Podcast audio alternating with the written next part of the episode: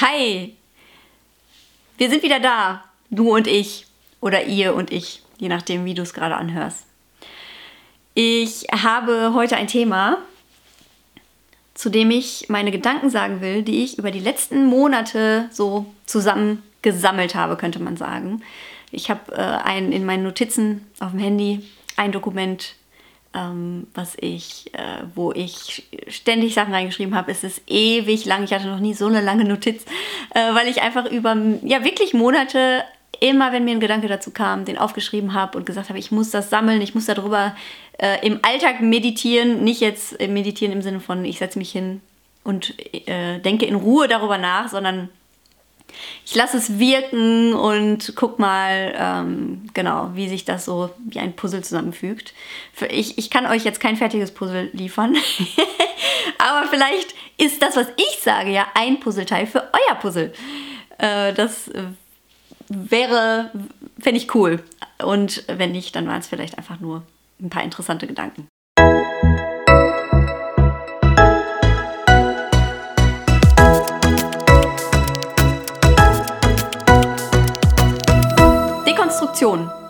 Darum geht es heute. Vor allem um die Dekonstruktion des Glaubens. Die äh, Dekonstruktion ist ja nicht unbedingt eine Erfindung für den Glauben gewesen, sondern das ist eine Art zu denken, eine Art zu Dinge zu hinterfragen, die eigentlich allgemeingültig ist und gar nichts Christliches ist. Aber natürlich äh, ist diese Denkweise auch für christliche Systeme interessant, ähm, weil das Christentum ja hier und da auch ähm, Systeme sich aufgebaut hat, die es sich lohnt zu hinterfragen. Und das ist auch das, was ich gerne am Anfang sagen wollte. Ich selber, auch wenn ich äh, mich erst gar nicht unbedingt diesem Begriff unterordnen wollte und das auch bis heute nicht will, ähm, habe ich gemerkt, dass ich ganz, ganz viel schon immer dekonstruiert habe. Ähm, also das bedeutet, die Sachen zu zerpflücken, das Risiko einzugehen, dass dabei was kaputt geht, in der Hoffnung, dass man dann wieder was zusammenbauen kann, was Bestand hat. Ähm, ja, genau. So würde ich es vielleicht mal in meinen Worten erklären. Und ich habe gemerkt, dass ich das schon mein, eigentlich mein Leben lang gemacht habe, wenn es äh, Dinge gab, dass ich immer mich gefragt habe, macht das Sinn? Was macht das für einen Sinn? Und wenn nicht, dann mache ich das halt nicht. das ähm, war wahrscheinlich dann nicht so leicht zu ertragen für Leute, die, ähm, als ich ein Kind oder eine Jugendliche war, für mich zuständig waren. Ich meine jetzt nicht nur meine Eltern, sondern es betrifft ja auch andere Erwachsene weil äh, ja, ich schon auch immer bei Regeln, ähm, Regeln waren für mich nicht das Wichtigste einzuhalten. Also, dass es die Regel gibt, war nicht das, was für mich wichtig war, es einzuhalten, sondern ähm, ich habe immer mich gefragt, warum gibt es diese Regel? Macht das jetzt Sinn für mich? Und wenn es keinen Sinn macht, dann sehe ich keinen Sinn darin, diese Regel einzuhalten. Ähm, also natürlich, äh, ich kann verstehen, dass es als Erwachsener ein bisschen schwierig zu beobachten ist, weil äh, gerade wenn man mehrere Kinder oder Jugendliche betreut, äh, man natürlich nicht für jeden Einzelnen eine Einzelregel aufstellen kann. Aber äh, nur mal so als, als Hintergrund. Ich glaube, dass ich deshalb auch, weil ich das immer schon gemacht habe, auch nie das Gefühl hatte, was mein Glauben angeht, aus irgendwas ausbrechen zu müssen. Ich habe zum Beispiel auch selber ähm, ziemlich konservative Sachen erlebt und äh, auch geme christliche Gemeinschaften erlebt, die man ähm, als, die ich als Sekten, Sekte bezeichnen würde. Ähm, und nicht, nicht nach meinem Empfinden, sondern wenn ich mir die, ähm, die ganz objektiven Definitionen äh, und äh, Anzeichen einer Sekte durchlese. Also genau, ich, würd, ich werfe nicht wild mit diesem Begriff um mich herum, aber es gibt, äh, es gibt eine Definition dafür.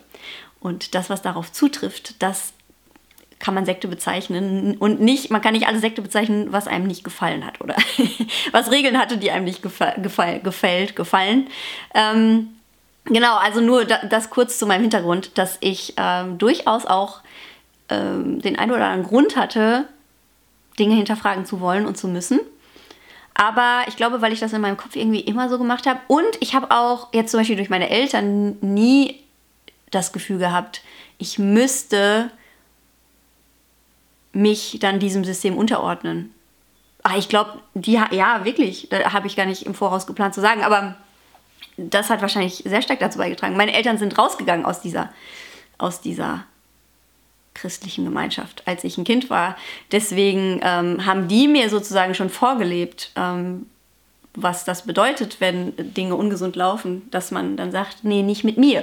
Ähm, genau, aber deswegen war das äh, für mich, als das jetzt in den letzten Jahren so diese Deconstruction Movement so ein bisschen lauter und sichtbarer wird, äh, hat in mir nie das Bedürfnis geweckt, äh, oh ja, jetzt muss ich endlich meinen Glauben hinterfragen, sondern ich hatte immer das Gefühl, alles, was ich an Glauben überbehalten habe, das ist das, was mein eigenes ist, weil ich hatte nie das Gefühl, ich müsste irgendwas glauben, nur weil ich das so gelernt habe oder weil irgendjemand von außen Druck auf mich ausübt oder so.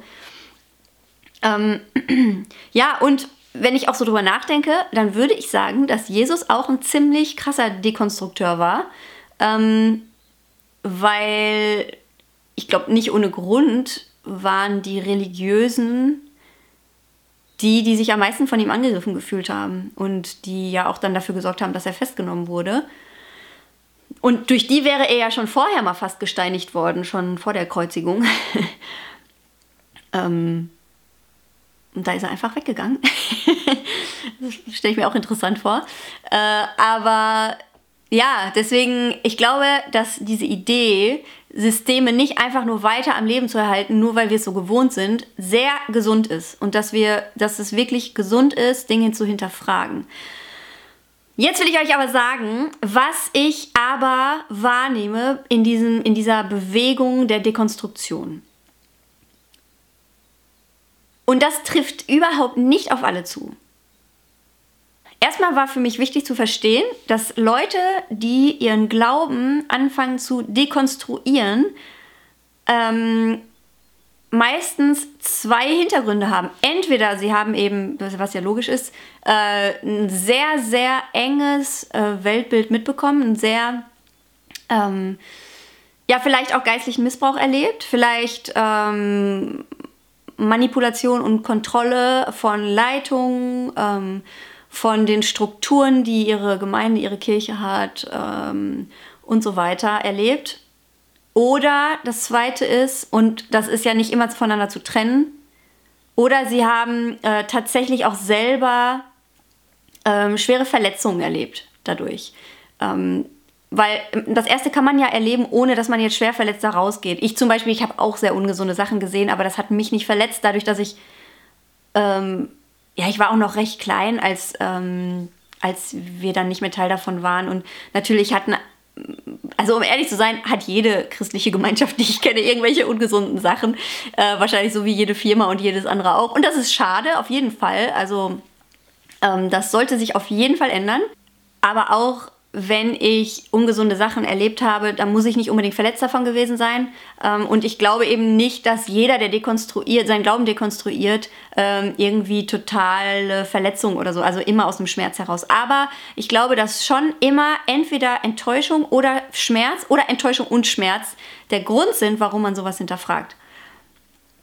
Und das möchte ich zuallererst mal anerkennen und auch sagen, ähm, das sollte nicht so sein. Und das tut mir leid, dass du von Christen, ähm, von christlichen Gemeinschaften, von der Kirche, von dem Ort, der, der eigentlich das Haus Gottes sein sollte, von der Gemeinschaft, die daran erkannt werden soll, dass sie, äh, wie sie einander liebt, dass dieses Haus, dass dieser Ort ähm, dir Schmerz zugefügt hat. Und da ist das auch nicht objektiv zu beurteilen, will ich auch dazu sagen. Nur weil jemand anders nicht gelitten hat darunter und du darunter leidest, heißt es das nicht, dass du keinen Grund hattest, darunter zu leiden.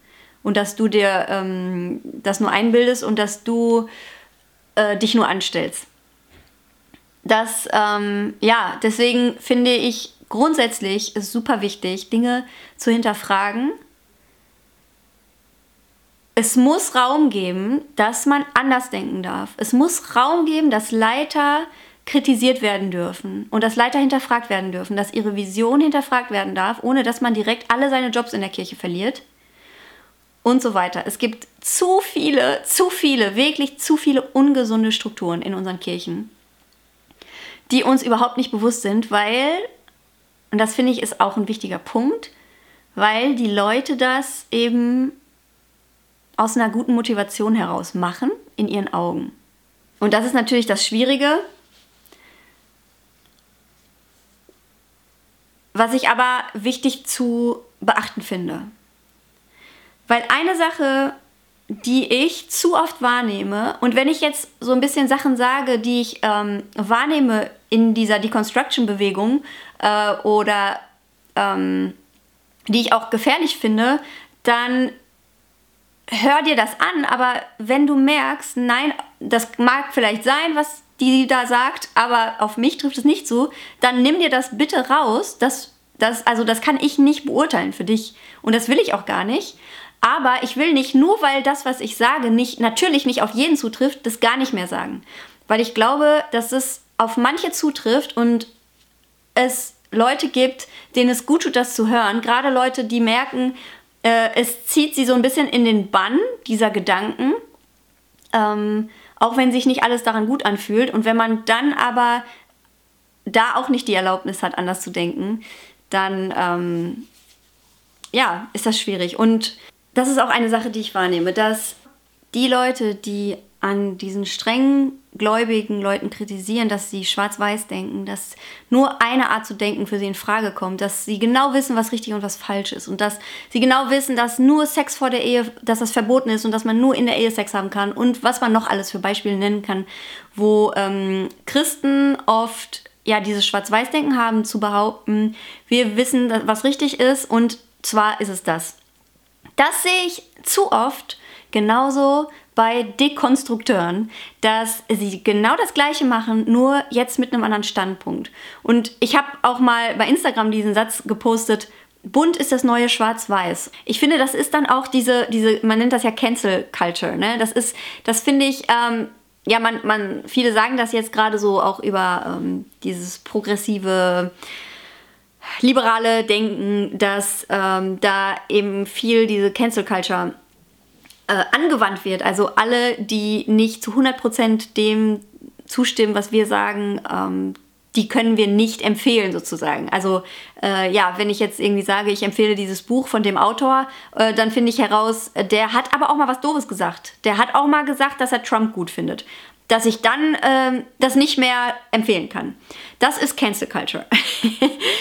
aber ich finde es auch total wichtig zu sehen, die Kirche ist der Meister der Cancel Culture. Also ich weiß nicht, äh, das, das ist was, was wir als Kirchen total leben, dass wir Leut, nur Leute auf die Bühne lassen, die genau die Sachen so sagen, wie wir sie auch empfinden. Und wenn der an einem Punkt ein bisschen eine andere Meinung hat, ähm, dann kommen diese Leute nicht ans Mikro.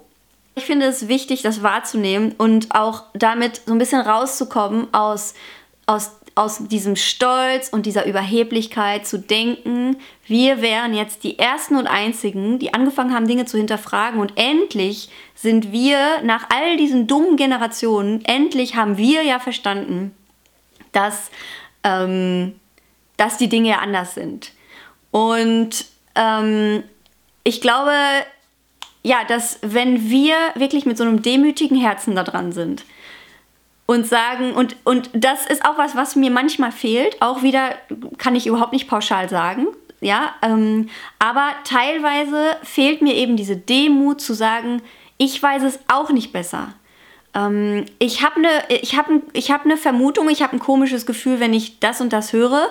Ähm, aber ich kann jetzt auch nicht sagen, dass das, was ich glaube, genau richtig ist. Das ist auch dieses mit, ähm, ja, äh, strenggläubige sagen, es gibt nur eine Wahrheit. Und dann kommen Dekonstrukteure und sagen, du liegst falsch, es gibt keine Wahrheit und machen genau das Gleiche. Sagen in der gleichen Strenge und in dem gleichen Stolz, ähm, dass sie verstanden haben, wie die Welt funktioniert.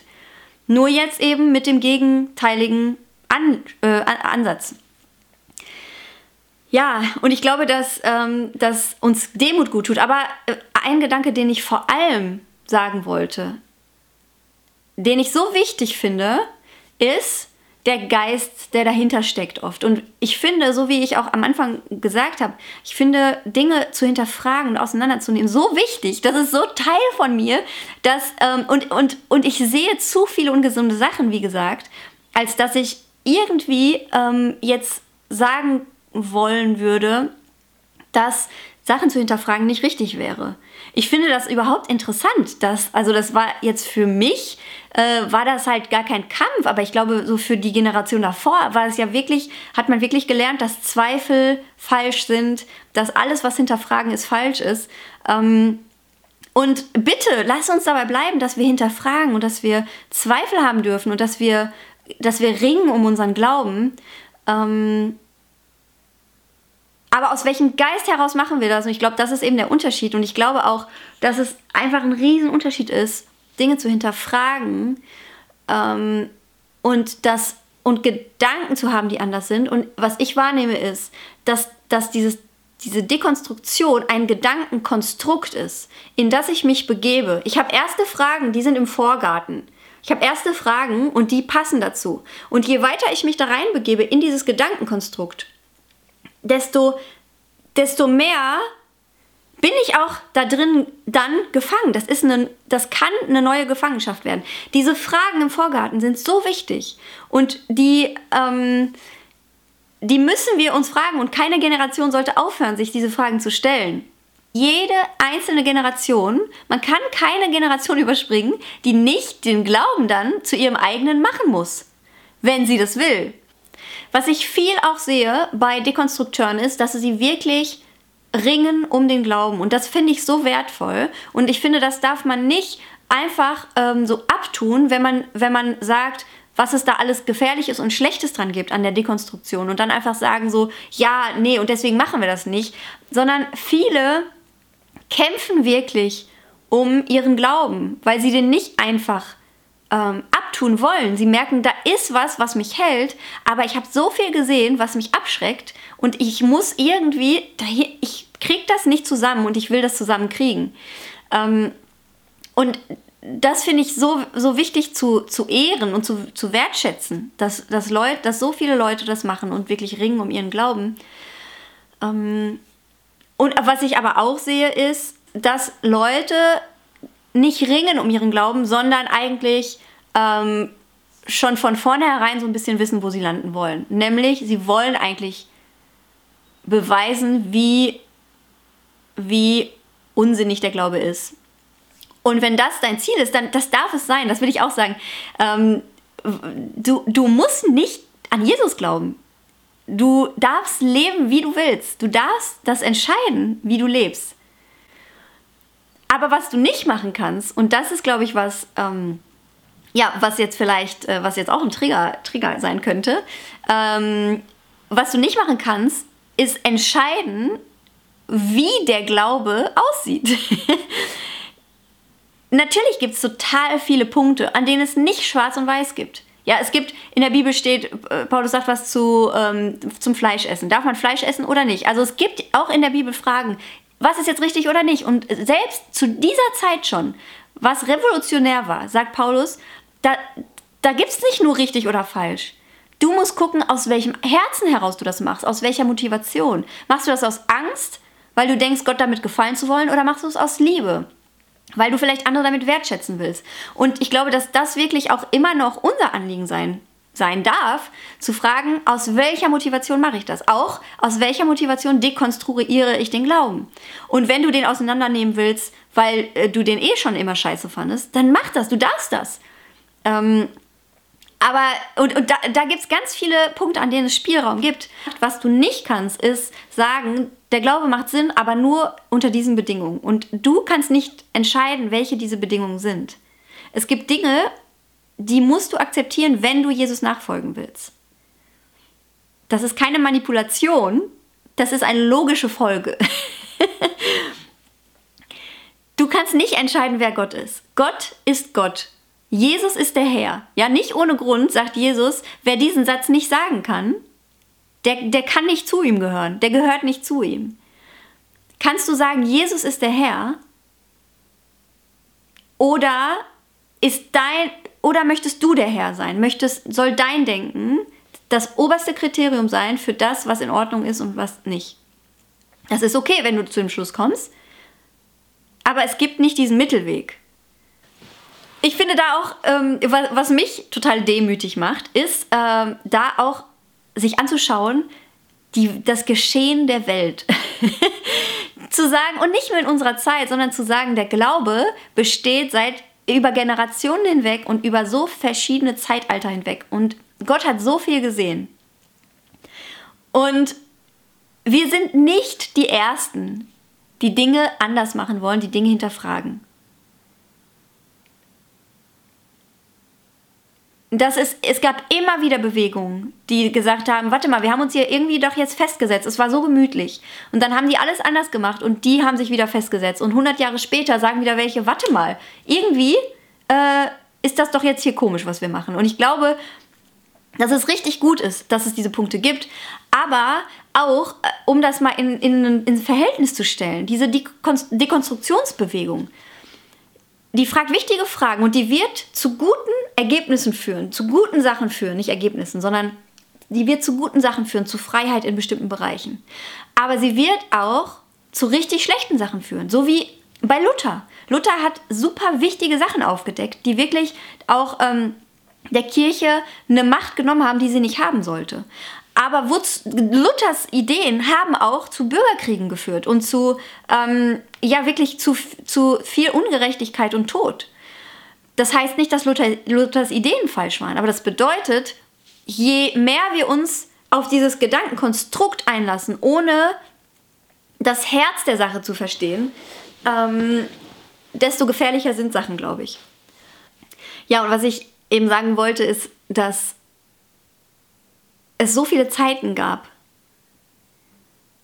die der Glaube überwunden hat. Und wir denken jetzt, also jede Zeit hat ihr Denken. Und ich finde es manchmal einfach nur wichtig, sich in dieses Verhältnis zu stellen, des Universums, das Verhältnis zu stellen und zu sagen, also ich habe jetzt eine Art zu denken, die ist von meiner Kultur geprägt und von meiner Zeit geprägt ja, wir, wir wollen das manchmal nicht anerkennen, sondern wollen sagen, nein, das ist sehr objektiv, wie ich denke. nein, ist es nicht. Du denkst überhaupt nicht objektiv. Du, ähm, du bist Kind deiner Zeit und Kind deiner Kultur. Und das ist okay. Wenn du in einem anderen Land geboren wärst, hättest du eine ganz andere Art zu denken. Und das ist auch okay. Und ich glaube, es hilft uns anzuerkennen, dass der Glaube alle möglichen Zeitalter überlebt hat alle möglichen Arten zu denken überlebt hat und Kulturen überlebt hat. Und er wird auch unsere Kultur überleben. Ich glaube wirklich, dass es ganz viel Unrecht gibt, was in der Kirche getan wird. Und dass es ganz viel ungesunde Leiterstrukturen gibt und so weiter. Und äh, manchmal sind gar nicht die Strukturen ungesund, sondern die Leiter. das kann auch passieren. Ähm, und es ist so wichtig, da rauszukommen, gerade eben, wenn es, wenn es wirklich um ähm, auch um Manipula Manipulation geht, um geistlichen Missbrauch, ähm, um Gehirnwäsche und so weiter, dann ist das wichtig, das anzuerkennen und auch zu sagen, ich, war, ich bin da Opfer geworden. Ich war Opfer davon, dass Menschen Täter geworden sind. Und mit dem, was ich jetzt sage, möchte ich diesen Punkt nicht klein machen. Und das, das, das kannst nur du für dich entscheiden, an welchem Punkt du stehst und ob dieses Opfer sein was ist, was du dir noch angucken darfst, worüber du trauern darfst und worüber ähm, du auch heil werden darfst. Und auch mit heil werden meine ich jetzt auch gar nicht nur das Ziel heil sein, sondern ich meine auch den Prozess zu sagen, ich bin noch nicht heil, weil mir etwas angetan wurde. Ähm, Trotzdem möchte ich eine Sache sagen, die ich, ähm, die ich auch wahrnehme. Und zwar ist das ein Opfer-Mindset. Und das ist was anderes als ein akutes Opfer sein. Und auch akut heißt nicht nur drei Wochen. Das können auch drei Jahre sein. Das, ähm, das, das, also ich, kann jetzt, ich kann keinen Zeitpunkt benennen, den man äh, in diesem Opfer-Dasein stecken darf. Mm, das will ich auch gar nicht, selbst wenn ich es könnte. Ich glaube, dass jeder für sich selber merkt, dass es einen Punkt gibt, an dem man in ein Opfer-Mindset wechselt. Wo man sagt, vielleicht merkt man es auch rückblickend, wo man sagt, ja, ich habe das akzeptiert, dass ich habe mich, ich habe angefangen, mich darin zu suhlen, dass andere Täter sind. Weil mir das gut tut, weil ich damit auch nicht meine eigene Schuld angucken muss. Ähm, weil das ist auch was, was man zu oft sieht, Leute, die Täter sind, der Täter, der dir das angetan hat, war vielleicht selber Opfer. Und auch ohne es zu wissen, bist du vielleicht zum Täter geworden für jemanden. Und das ist schwer anzuerkennen. Und das, was ich jetzt sage, ist total schwierig, das richtig zu sagen. Das kann man auch nicht, weil eben jeder an einem anderen Punkt steht. Aber ich glaube, dass ich, ähm, ich glaube, dass wir einerseits manchmal vielleicht wirklich auch eine Gnade für die Täter brauchen. Manchmal brauchen wir Gnade. Ähm, das bedeutet aber nicht, dass wir sagen, ja, war ja nicht so schlimm, sondern das bedeutet nur, der hatte auch seine Geschichte. Das macht aber nicht okay, was passiert ist. Und das, das spricht nicht klein, was dir angetan wurde. Ähm, aber was ich eben, was ich gerne aufdecken möchte, ist, dass es so leicht ist, in, sich in diesem, ja, da drin zu baden, dass jemand anders der Böse ist und ich, arme Sau, das ähm, ja niemals was Böses getan habe. Ähm, und das ist eben was, was ich, was ich zu oft sehe, dass wir, ähm, dass wir die Bösen suchen. Und dazu möchte ich auch was sagen, zu diesem, ähm, gerade was ja auch Leiter angeht, dass wir berechtigterweise deren Fehler sehen, wo ich aber auch gerne sagen möchte oder dich fragen möchte, wer hat dieser Person die Autorität gegeben, so in dein Leben zu sprechen? Man sagt ja manchmal, dass ähm, die Dekonstruktion so ein bisschen wie die Pubertät des Glaubens ist. Also ich habe als Kind ähm, bestimmte Sachen gelernt und dann komme ich in die Pubertät und frage mich, warte mal, meine Eltern haben das immer so gemacht. Meine Eltern haben immer um 13 Uhr Mittag gegessen ich kann ja eigentlich essen, wann ich will. Wer sagt denn eigentlich, dass ich um 13 Uhr Mittag essen muss? Und ein bisschen so ist das im Glauben auch.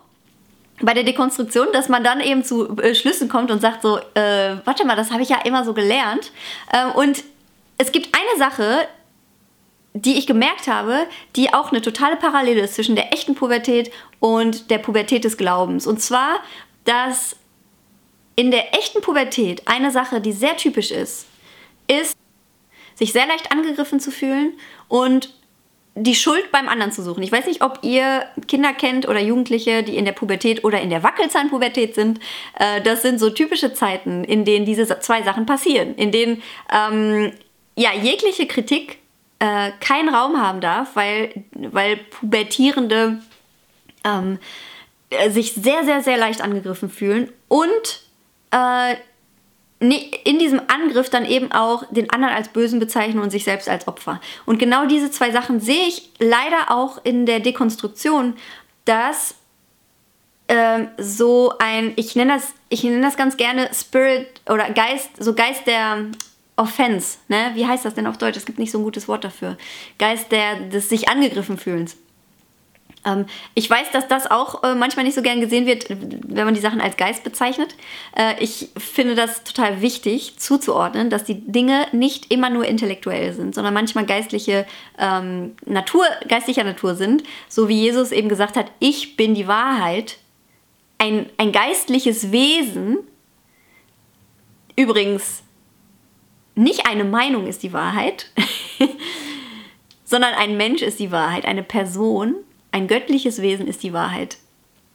Und genauso eben Lügen, glaube ich, auch manchmal eine geistliche, geistliche, äh, also geistliche Natur haben. Und wenn wir diese Dekonstruktion aus dem Geist der Bitterkeit heraus machen oder aus ähm, dem Denken unserer Zeit und unserer Kultur, dann wird der Glaube, den, der bei dir überbleibt, nicht über die Grenze Deutschlands, vielleicht noch Österreichs, aber nicht weiter bestehen bleiben können. Du wirst nicht in den Iran gehen können und der Glaube wird Sinn machen. Und du wirst nicht nach Israel gehen können und nach Amerika. Und das ist eben das Geheimnis des Glaubens an Jesus, dass er Zeit und Kultur überschreiten kann und überlebt. Und, und ich finde, das ist auch Demut zu sagen, ich sehe mich im Verhältnis zu Zeit, äh, zu, zur Zeit.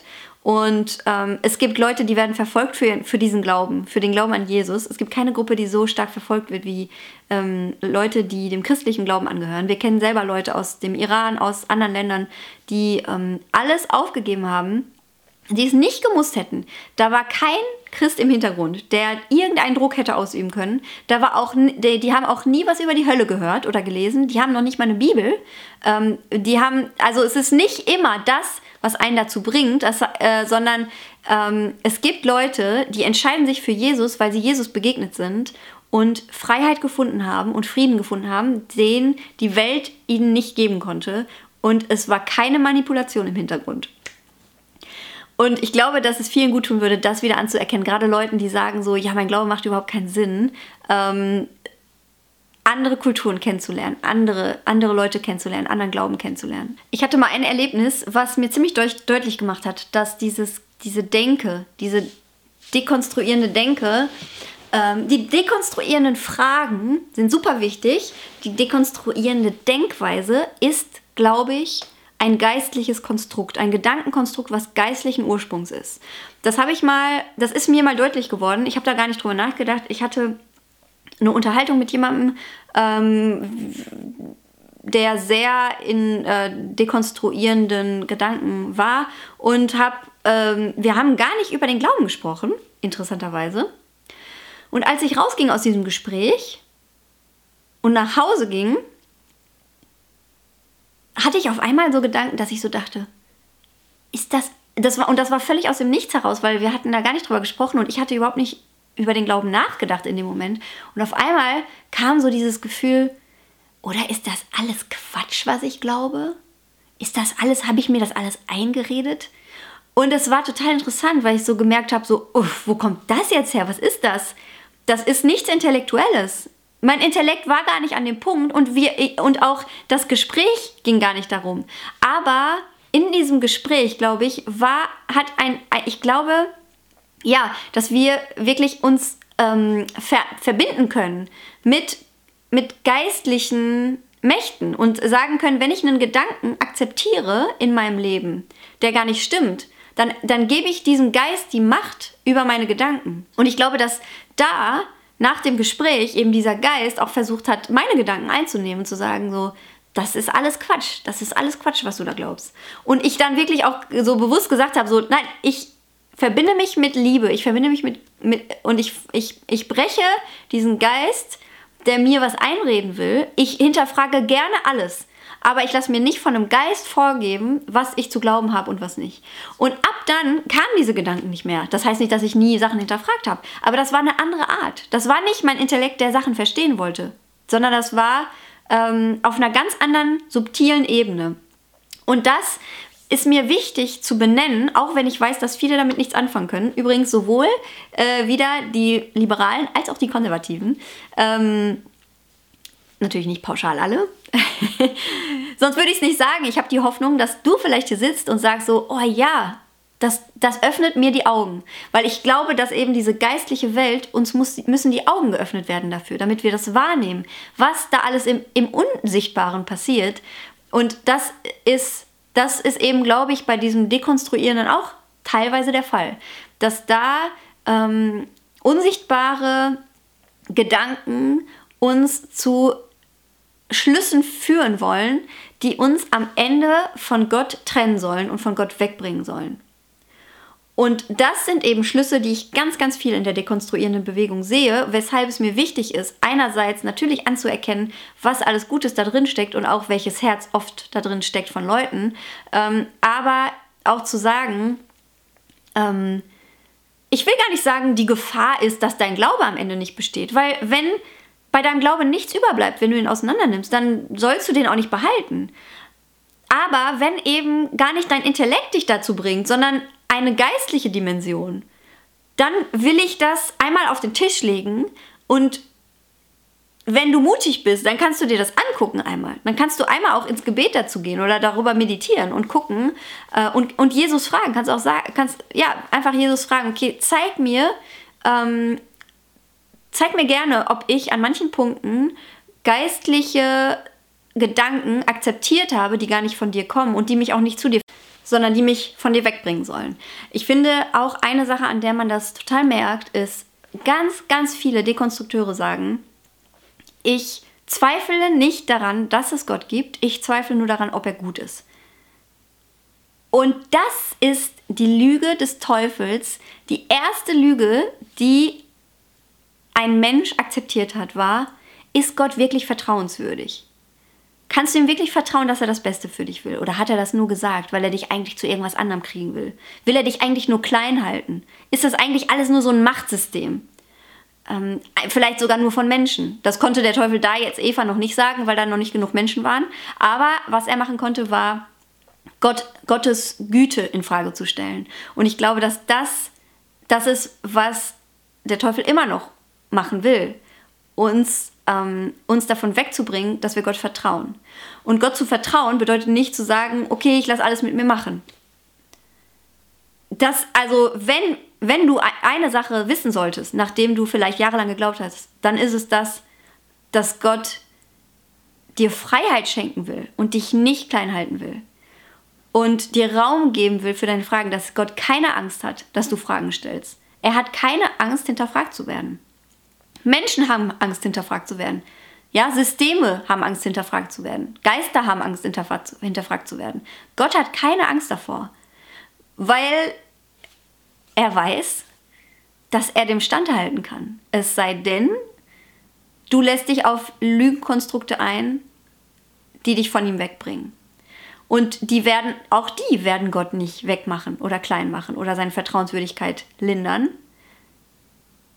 sondern die werden nur deine Augen entweder auf was anderes richten oder deine Augen verblenden, dass du ihn nicht mehr sehen kannst. Das heißt, zusammenfassend, stell Fragen, wenn du am Glauben bleiben willst, dann stell deine Fragen Gott such, such Menschen, äh, tu dich mit Menschen zusammen, die dir gut tun, auch was diese geistliche äh, Sache angeht. Manchmal suchen wir uns auch genau Menschen, wo wir wissen, ja, die finden, sehen das alles genauso wie ich. Ähm, und man hypt sich da so ein bisschen rein in diese ganzen Gedanken. Such Menschen, die, wo, die Platz haben in ihrem Denken, die weder schwarz-weiß noch bunt schwarz-weiß denken, sondern die sagen, ähm, ich bin wirklich noch nicht fertig. Und ich erlaube dir, an einem anderen Punkt zu stehen, als ich stehe. Ich habe zu viele Menschen gesehen, deren Glaube wirklich kaputt gegangen ist davon. Und ich glaube nicht, dass die Fragen daran schuld sind. Fragen, Fragen machen nur kaputt, was eh schon tot ist. Fragen können nichts kaputt machen, was lebendig ist. Ich glaube, solange wir wirklich mit einem demütigen Herzen bleiben, kann die Dekonstruktion unseres Glaubens uns ganz, ganz viele Schätze bringen. Nämlich, dass wir in eine eigene Verbindung mit Gott kommen. Es geht nämlich nicht darum, dass du keine Fragen stellen darfst, sondern es geht darum, das Ziel soll sein, dass du Jesus als vertrauenswürdig kennenlernst. Und ich glaube, dass er sich dir zeigen will als vertrauenswürdig, gerade wenn du das nie erlebt hast und wenn du ähm, viel Kontrolle erlebt hast, dass er wirklich dir zeigen will, ich bin anders als das, was du erlebt hast. Und ich bete für dich, dass Gott dir die Augen öffnet, zu sehen, was er sieht in dir und in dem, was dir passiert ist, dass er dir Heilung bringt für das, was an Unrecht passiert ist dass er dir Antworten bringt und dass er dir zeigt, an welcher Stelle du vielleicht Gedanken akzeptiert hast, die ihren Ursprung nicht in der Liebe hatten, sondern in der Angst.